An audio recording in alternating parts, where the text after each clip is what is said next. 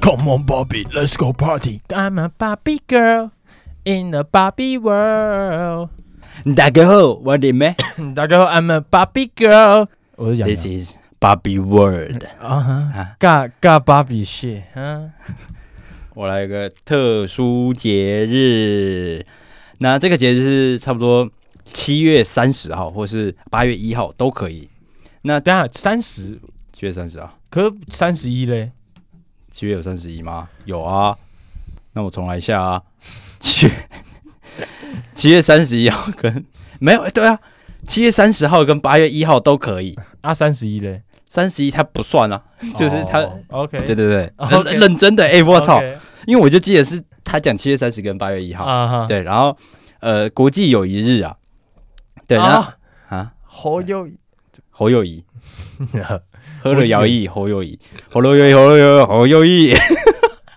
我的我 fuck，操，我的 fuck，他可以找侯友谊代言的，不是，不要，侯友谊，不侯要友谊，侯友谊吴吴少勇最近很常喝侯友谊，超超恶的，不是田馥甄的，你竟然侮辱田馥甄，田把她侮 把她跟侯友谊并在一起。田馥甄是我台湾女歌手最爱，然后你知道你刚才画面就是，这就从你的喉咙有点慢慢，田馥甄脸就会轰轰轰变成侯友谊的 脸。，哦吼做代级啊， Oh my fucking god！ 啊，反正国际友谊日就是一个庆祝友谊的日子。其实，在南美洲已经施行蛮多年了，就是这个节日对南美洲来说是蛮重要的。那这个节日刚开始是因为贺卡，就是有一间贺卡的公司，这是一个行销的规划啦，就是他们商人的头脑跟圣诞节一样。他因为他那时候的销量其实没有很好，那他就有点想要创造这个友谊日，嗯那就是希望大家可以透过友谊日去。因为他的就是去购买他的贺卡，哦然后可能精美感的谢啦，卡片，对，感谢，然后然后传给侯友谊，就是你的然后好支持一下朋友电话这样。民调这样。对，这个节日大致上就是这样，就是要庆找你的好朋友，然后一起庆祝一下，然后纪念一下啊。刚刚有说到，有些国家在七月三十号啊是办这个国际友谊日，但是有些国家像是印度啦，他们会在八月一号，然后或才是过对，或者是八月的第一个礼拜天过。对，就是国际友谊日其实没有很标准，但基本上是七月三十号或是八月一号。那、诶欸你知道我等一下打个岔，你知道我前几天我眼睛急性过敏，然后我起那什么视网膜水泡。啊，那会怎样？猫眼睛肿到妈跟鲍鱼一样，认 真啊，你没超拍照，很像吉娃娃那种，是不是？不是，就是眼皮很厚，然后眼睛就越来越小，然后我异物感超重，是我张不开眼睛的，感觉有点像睁眼的感觉。有点类似，只是就是大概长了三百颗针眼，同时，哇，操然哇操后哇操哇操！干认真，我那时候我还要冰敷大概半个小时，我才能啊才能看，然后我才能骑车去看医生。啊，听起来你超像一个低能儿啊！你今天长了他妈两年针眼，那我直接来第一个冷知识。那这几天其实有发生蛮重要的事情，我那猜就是奥本海默上映了。不是是台风来了，哦哦，对啊，开 心吗？哎、讲到这个，台湾三年没台北三年没有放台风假嘞。对啊，哎、好像台湾都是哎、对啊，但哦但其实台风假对我们没差，就是居家办公， 哎，跟大家同步一下，居家办公没有台风假可以放，因为台风假主要是因为担心你通勤的路上会有危险。哦，台风哦是哦，对啊，对啊，所以如果你是公司判定是居家办公的话，你是嗯没办法用这个放台风假，除非你家停水停电。等一下，那像是你这种呢，就是你这种可以居家办公，也可以。就是居家办，你可以居家办公，你就没办法放台台风假。 Oh my shit，这 Oh 政 my 府 shit 说的哦、对对对啊，这算冷知识吗？这我觉得这算的、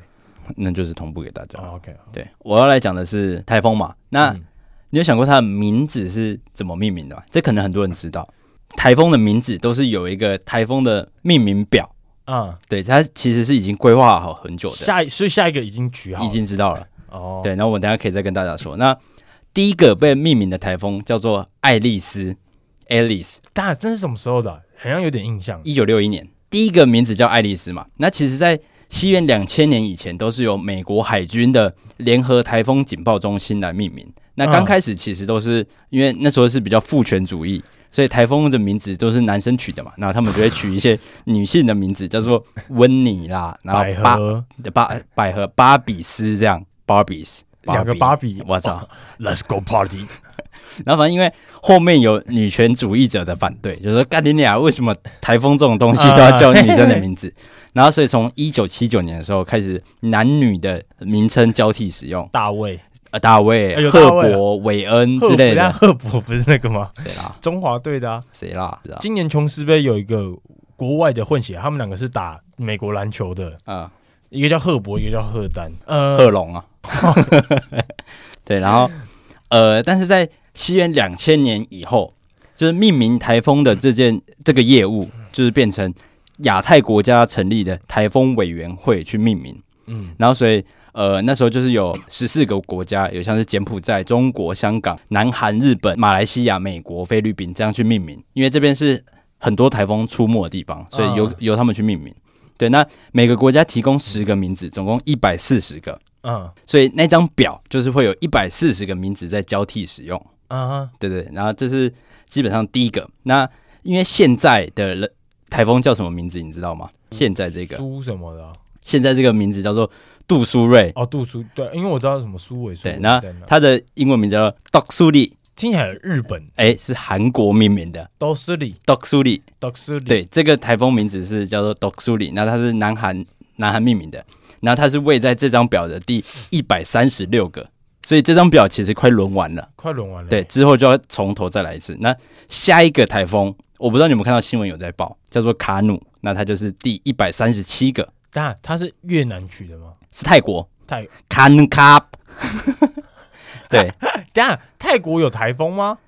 呃，就这个区域都有啊，其实你刚刚讲的我很好奇，美国有台风吗？美国不都是飓风啊，龙美卷国风不这都样。搞一堆别的？呃反正它很大嘛，后所以反正卡就名是字十四个国家在命名啦。卡努卡，下一个叫做韦森特，是美国命名的。哎，这听起来就很美国。对，那我接下来要讲的事情是，这一百四十个名字在就是轮流使用，但是在某些状况下，这些名字是会被排除掉的，就是他用过之后就不会再用。那这个嗯特殊的状况就是，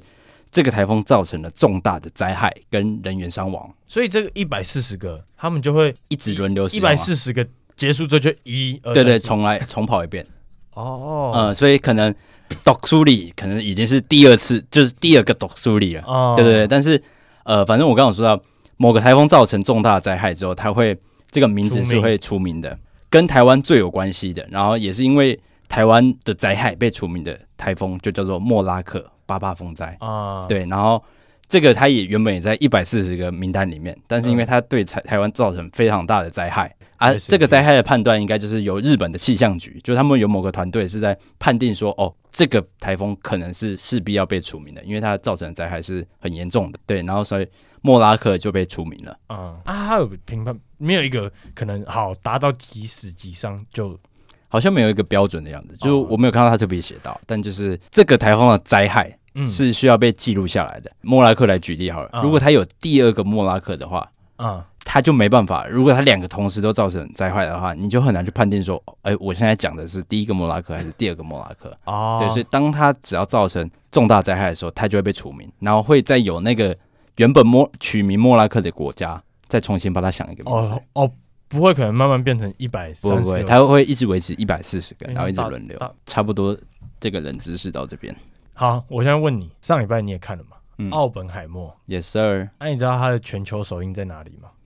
啊，开个小小的地狱梗，哎、日本应该是奥本海默第一个上映的地方，嗯，毕竟他们一九四五年就看过。啊但是其实真正的现实情况是，奥本海默到现在在日本上映的期间都还不确定。你知道，因为其实讲个实在，对于日本人而言，这件事情是他们的伤痛吗？可以这样，就是他们只要电影里面有这个题材的，都卖不好。啊像是你有看过《金刚狼二：武士之战》吗？啊它有一段嗯就是金刚狼那时候在日本，然后刚好那个原子弹炸过来，然后他就把一个日本士兵推下去一个井里面，然后他就是挡在那个井口嘛。嗯然后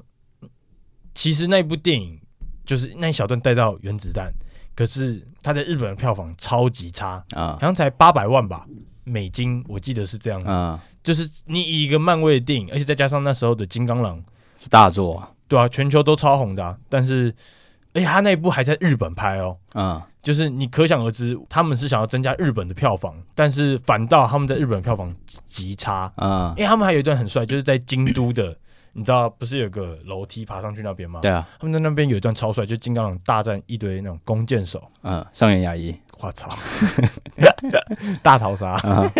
但是哦，他那一段很烂，他就被哎，他就被一堆箭然后插在那边，啊，好像那个你有没有看过《功夫熊肉猫便器，啊，哎，有像。反正原子弹这个题材，其实在日本是非常的敏感的。这边就可以讲一下日本的电影产业。日本发行商就是你知道之前讲过那个东印，东映，对他们的电影发行商都是他。然后当然你把片买进来，你要付钱。他们把片买进来，但是当然有可能就是票房不好嘛，那他们就会赔钱。所以其实他们到现在都是还没有去谈的原因。嗯，其实每一部好莱坞电影在日本上映，都会比我们我们台湾好举例，我们看到芭比好了，七月二十二号日本市场，可能他们要等到九月、十都月会晚一点了，晚超多，因为他们要日配配吧，那就不用讲了啊，没有啦，对，就是有一点是因为他们要日配，嗯然后啊，反正他们的电影很麻烦，有听数，然后有日配问题这一些的。那我先来讲听数好了，因为其实首先日本的电影，他们国产的电影就已经超级多了，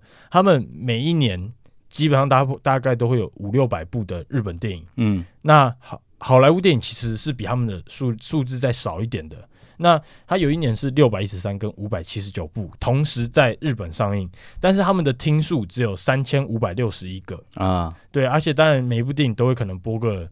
两三个礼拜。对，而且尤其像那种《灌篮高手》啊，虽然《灌篮高手》是今年，但是每每年不是都会有什么柯南对啊，那一固种定的的，，一定都会占满那个听数啦。所以他们的那个听数分配是非常的紧绷的。那再来就像刚刚讲的那个日配的问题，这个就可以扯到日本的文化。其实日本跟美国是有一点像的，他们的电影、电视都是没有字幕的。嗯，所以其实对于他们来说，看电影好了，你要再去看字幕，对于他们来说是一件非常累的事。啊，而且可能我是不太知道日文的那个翻译字数会不会变多，嗯，但是因为他们很像是汉字的关系，然后再加上他们还有一点就是说，因为近几年年轻人的阅读水平习惯就是不太好，啊，有日配，以前动画片是很正常，但是现在是连真人片，就可能他们的芭比是在讲日文的，嗯，这个已经是变成非常正常的事情，而且甚至你每一部西洋电影进去都一定要有日配。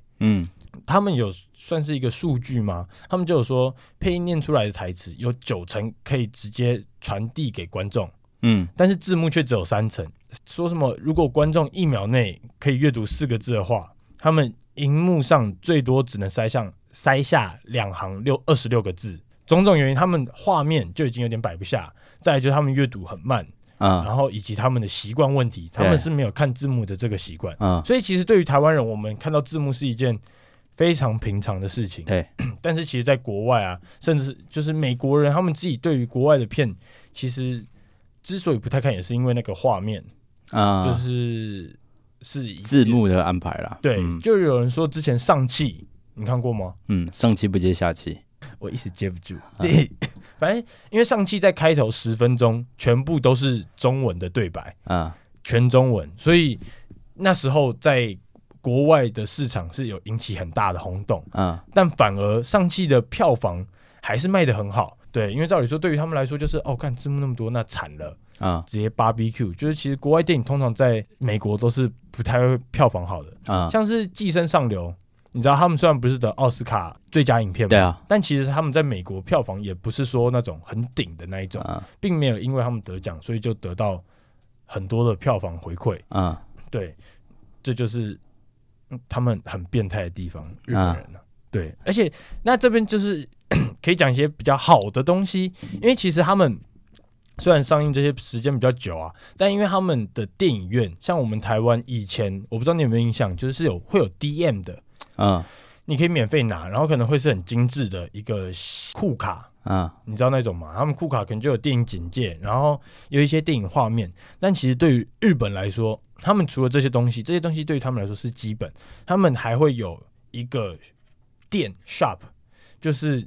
直接卖电影的周边，啊，衣服、手机壳、包包，就是对于他们来说，这些也是会花一点时间，而且他们行销是超级大的，对啊，就是你看完电影就直接出去买一堆东西。对，你有去日本看过电影吗？没有、 欸，他妈谁看得懂啊？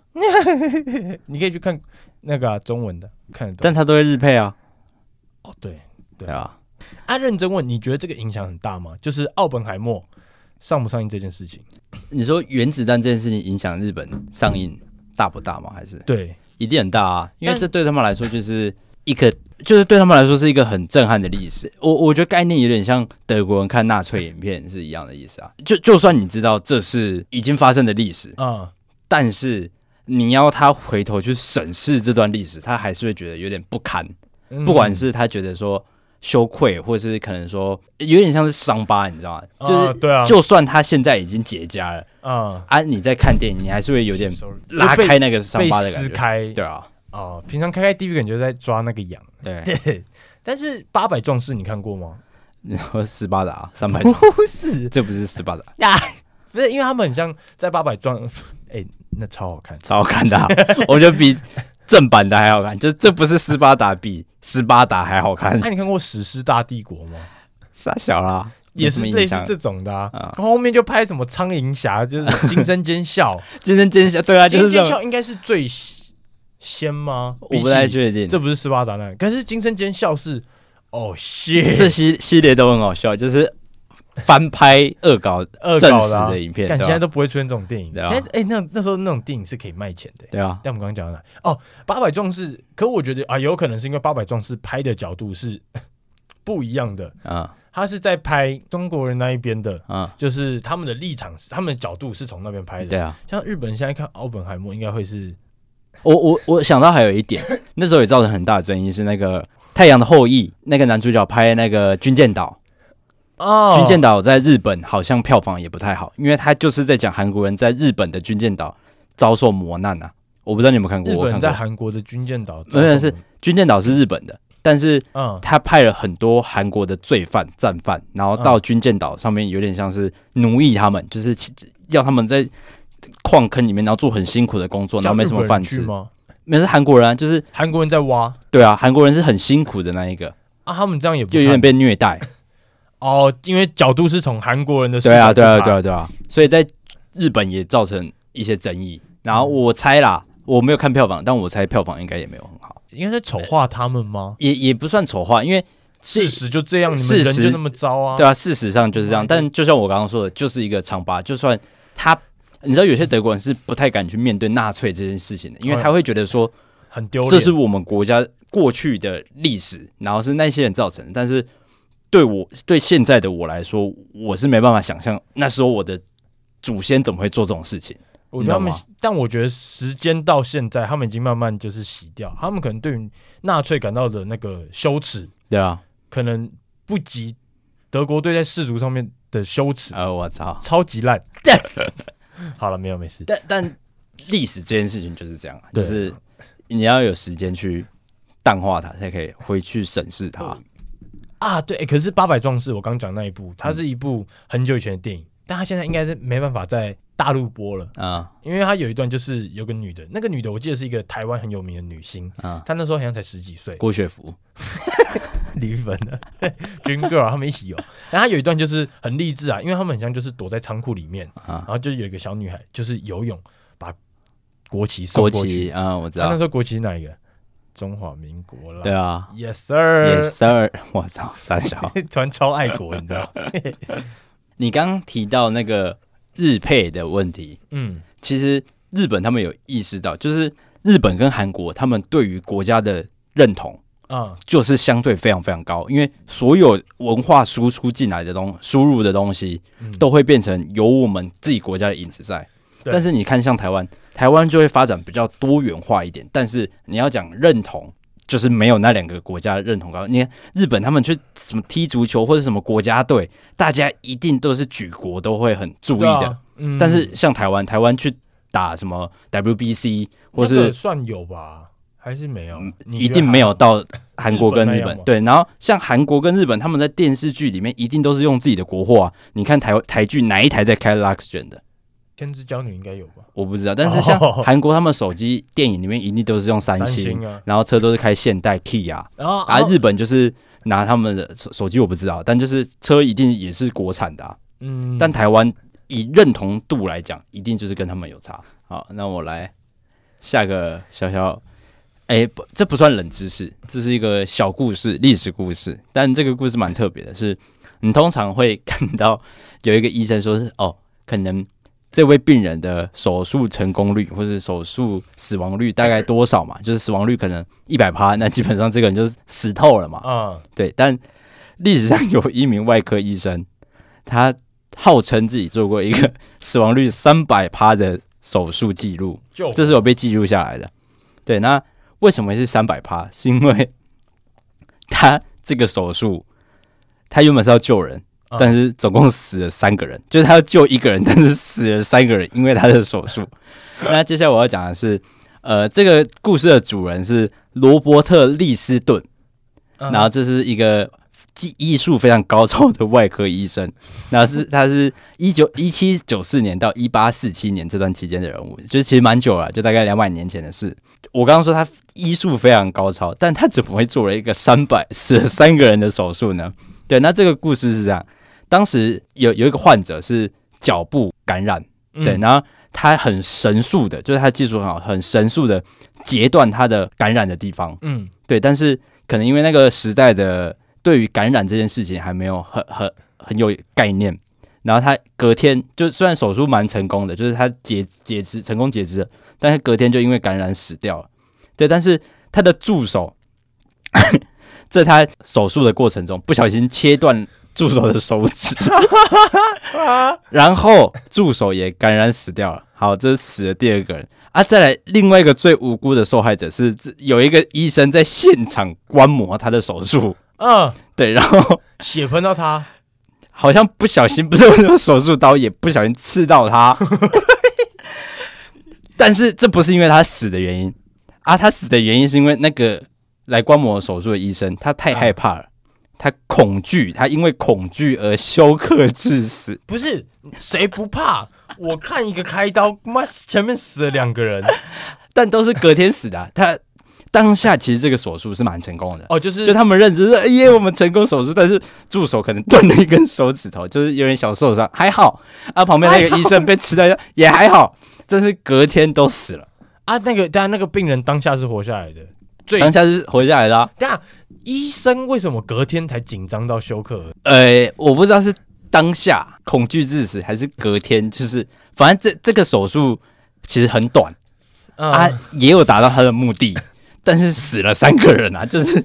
他一个都没救成。对，欸然后他很屌，对吧？然后我我就来说一下，因为那个时候人们对于微生物是完全没有任何概念的，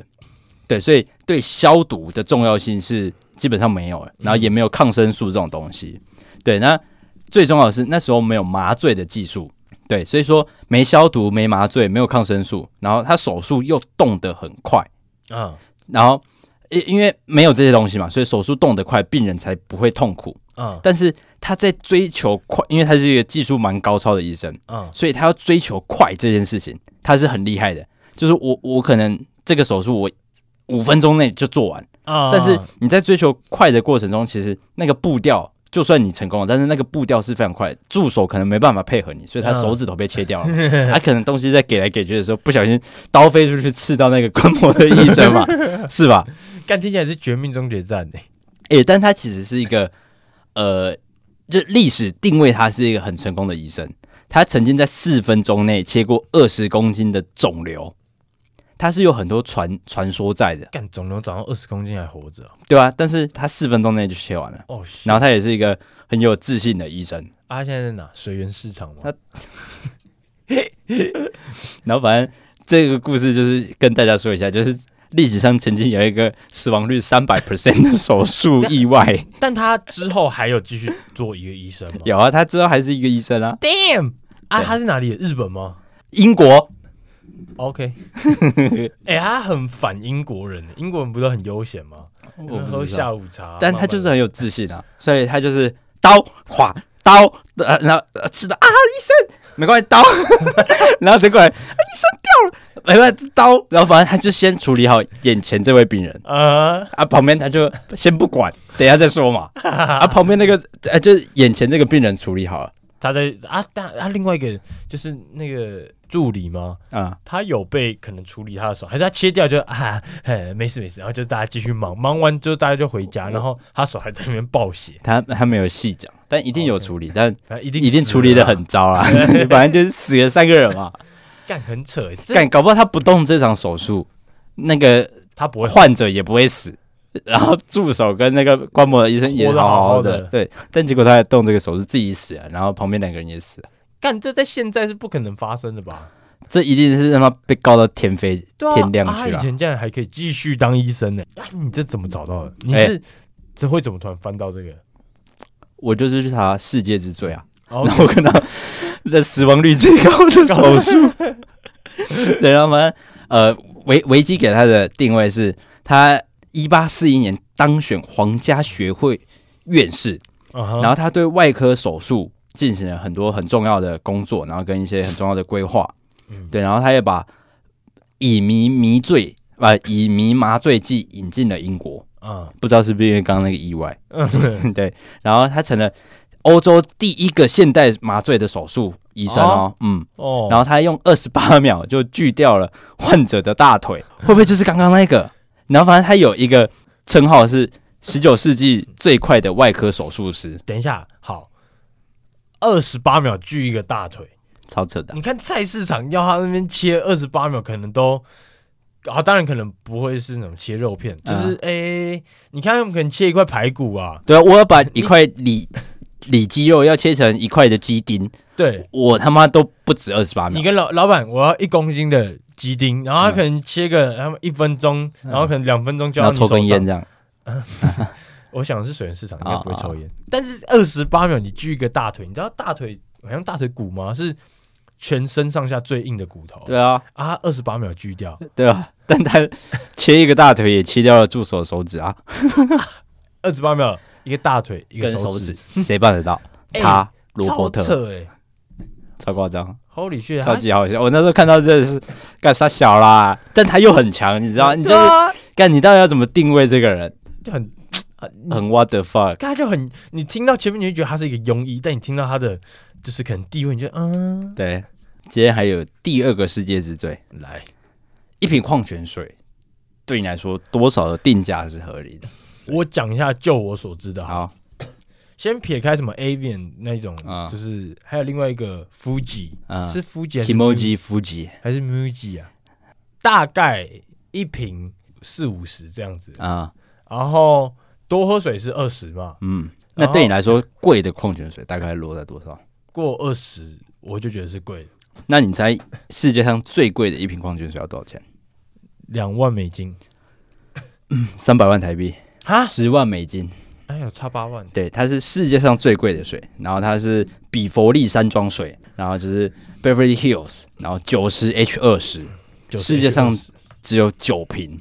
然后它的瓶子，它主要应该是贵在它的瓶子，然后它的瓶子有一个白金做成的帽子，然后上面有六百多颗白色的钻石跟两百五十多颗黑色的钻石。但它贵根本不是贵在水吧？，对啊，但其实里面的水也是顶的，对，你知道有试水师这种职业吗？我知道四九十，还有试水值的蛤蜊，啊，我操！但有试水师这个职业，它就是你要怎么判断一个水好不好，就是里面的矿物质这样。啊，对，反正然后这瓶水里面的水也是很高级的，啊，可能什么呃他妈地地底什么几几公里的水啊之类的。哦呃然后呃，这一瓶水总总重十四克啦，就是他用钻石就是去算的，因为它整个瓶身都是很多钻石。嗯，第二瓶水是六万美金一瓶，然后它是用二四克拉的纯金做成的，对，然后水是从法国跟斐济制造的，然后在水里面还有五毫克的金粉，金粉对啊，就类似金箔这样的吧，或是真的。啊，呃对对对对 金沙，你接下来一个是比较在在意水品质的东西嗯， ，Filico，然后它是来自日本大阪的矿矿泉水，然后它一瓶是两百一十九美金，七千块台币。嗯，然后他每个月只卖五千瓶，对，那这瓶水就是在于它的水质是非常非常好的东西，然后是呃，可能矿物质非常多，嗯，然后它的瓶身就其实比较没有那么豪华，虽然还是很很好啊，就是有丝滑洛士奇水晶的涂料，嗯，然后跟它的雕刻，但其实这瓶水贵在的地方是它的水质是非常高级的，就跟刚刚那前面那两瓶单纯就只是它的瓶子是他妈的钻石做的这样而已，但第三瓶水是就是真的滴潮真水，的好水，水当当，你长得好水啊，打死你！水哦。 哎，但不得不说，what the fuck，到底 What 在 the 贵到 fuck 底在贵啥小？我还蛮好，我很好奇喝起来到底差在哪里，你知道吗？肯尼潮好像有给我喝过一瓶还不错的水，高中的时候，啊，它喝起来很很像，你你你有喝过那个吗？高钙保保鲜乳，啊，就有点巧克力的感觉，对不对？乳糖感吗？我不知道那个就是，就它有一股很厚的感觉。对对对对对对，那个水就有一股很厚的感觉，就是你喝起来有点浓稠。啊，我懂我懂。对，啊，那个水真的就是还蛮好喝的。其实讲实在，我没什么知，你知道我家不是有净水器吗？对啊其实我觉得我们家的水是真哦的好喝的顶呱呱的，它是有去过，因为你知道，像是现在的，像你煮沸好了，嗯你煮沸其实会把水里面的矿物质对啊，都杀掉，对啊，然后反正他们不能碰到高温，不然就是你就是你的那个叫什么滤网要够非细常致细嗯，才会可能过滤掉，但是在过程中你的矿物质都会被杀掉杀。掉对啊但，是因为我们家那个它是有紫外线，所以嗯其实我觉得喝习惯我们家的水之后，我有点没办法接受。外面的水对，因为外面的水你喝起来就会有一种不甜廉价感，不甜，嗯，而且它喝起来其实你嘴巴会是涩涩涩涩的的那种感觉。当然不会像是吃凤梨那样，或是啊，日本男生那样那么的涩很。涩，对嗯，但是就是真的会有一点点的差别。对啊，但就是一瓶三百万，what the the fuck？哎，等一下打个岔，你知道王力宏要开演唱会吗我知道啊 What the the fuck？ fuck？哎、超 what the fuck！好来， 你觉得哪件事情比较 what the fuck？你说一瓶三百块，三百百万的水跟跟王王力力，宏演唱 会，我还是觉得三百万的水太扯了， 但是三百万的水，讲实在，你看它外包装，对啦，但王力宏就是没有，我觉得他开就开，但谁要去听？我也蛮好奇的。但其实罗志祥之前也被抨击的蛮惨，但其实也卖的不错、啊。但罗志祥我自己就觉得他的比问较题不大相对还好，对啊，因为他的问题，好讲实在，可能出骨呃劈腿好了，啊但是我觉得王力宏那件事情真的闹得很大，而对且啊是很难看的那一种。对啊，像罗志祥，其实大家只因我我觉得罗志祥那时候被抨击成这样，有一点是因为疫情，啊、自己就没什么没新事闻，做， 要么就是哦哪一国多少，然后可能现在进二级，新闻就这样，不然再就是罗志祥，啊、然后可能媒体就唯一就攻击，也只能他就狂写他，所以我们啊一直看到他。王力宏那个，我觉得是真的太渣，对啊，而且我觉得，因为罗志祥他其实一直都在台面上，之后出事之前他也在台面上，但出事之后他其实也有先回到台面上一阵子，对再开演唱会。对但王力宏就是他一直都没在台面上，然后他突然间爆出了这件事情，然后他又什么解释都没有，哎对然他后什么节奏成没有绩，然后突然间蹦出他要开演唱会，然后我觉得那个演唱会还是想要打造他原本的那个形象，啊，你懂吗诶他头发有剪吗？我忘了。但他如果接下来的演唱会海报是他全身脱光露一个屌在那边， 我就觉得他这个演唱会开的好啊，你买吗？我我到啊，就是哎、他我也现在没什么在听他的歌，他的造型是有点这样子，他头发还是长的，可是胡子剃掉，但就还是想要维持他原本的那个形象啊，还是很吉他少年这样。，对，还是很王力宏的造型。只有一个王力宏。对，哇然后还是包装的很很精致高雅的感觉，但他就不是那样的人嘛，你知道范玮琪演唱会直接遭落赛的啊对吧、哎、你知道杨丞琳的还打折在卖吗？还是哦，杨丞琳也有，杨丞琳那时候好像是有技术打折优惠，然后还有就是跟远传合啊作，然后他那个优惠是让你觉得就是我的 fuck 啦，对，就是你没看过别人这样搞。哎、我打个岔，好，我速速补充一个小故事好了，讲到演唱会嘛，我前几天看到一个新闻，嗯